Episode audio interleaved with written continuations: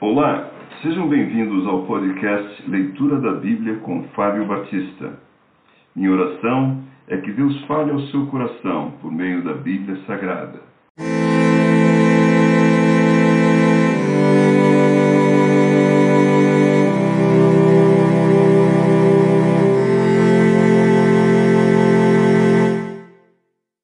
Gênesis capítulo 28 A fuga de Jacó Isaac chamou a Jacó e, dando-lhe a sua bênção, lhe ordenou, dizendo: Não tomarás esposa dentre as filhas de Canaã. Levanta-te, vai a Padã Arã, a casa de Betuel, pai de tua mãe, e toma lá por esposa uma das filhas de Labão, irmão de tua mãe. Deus Todo-Poderoso te abençoe e te faça fecundo e te multiplique, para que venhas a ser uma multidão de povos e te dê a bênção de Abraão, a ti e a tua descendência contigo, para que possuas a terra de tuas peregrinações, concedida por Deus a Abraão. Assim despediu Isaque a Jacó, que se foi a Padã Arã, a casa de Labão, filho de Betuel, o arameu, irmão de Rebeca, mãe de Jacó e de Esaú.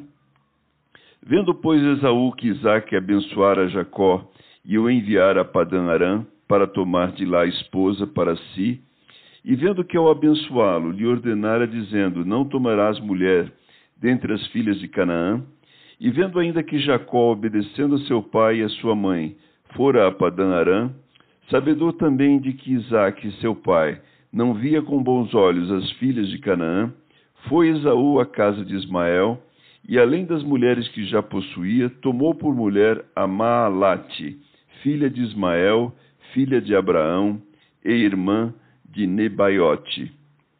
A visão da escada. Partiu Jacó de Berseba e seguiu para Arã. Tendo chegado a certo lugar, ali passou a noite, pois já era sol posto. Tomou uma das pedras do lugar, fê-la seu travesseiro e se deitou ali mesmo para dormir. E sonhou: Eis posta na terra uma escada, cujo topo atingia o céu e os anjos de Deus subiam e desciam por ela.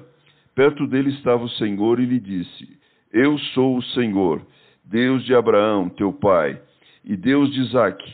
A terra em que agora estás deitado, eu te darei, a ti e à tua descendência. A tua descendência será como o pó da terra. Estender-te-ás para o ocidente e para o oriente, para o norte e para o sul. Em ti e na tua descendência serão abençoadas todas as famílias da terra. Eis que eu estou contigo, e te guardarei por onde quer que fores, e te farei voltar a esta terra, porque te não desampararei, até cumprir eu aquilo que te hei referido. Despertado Jacó do seu sono, disse: Na verdade, o Senhor está neste lugar e eu não o sabia. E temendo, disse: Quão temível é este lugar! É a casa de Deus, a porta dos céus, a coluna de Betel.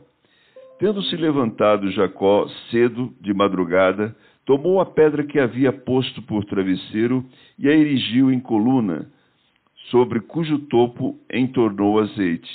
E ao lugar, cidade que outrora se chamava Luz, deu o nome de Betel. Fez também Jacó um voto, dizendo: Se Deus for comigo e me guardar nesta jornada que empreendo, e me der pão para comer e roupa que me vista, de maneira que eu volte em paz para a casa de meu pai, então o Senhor será o meu Deus, e a pedra que erigi por coluna será a casa de Deus, e de tudo quanto me concederes, certamente eu te darei o dízimo.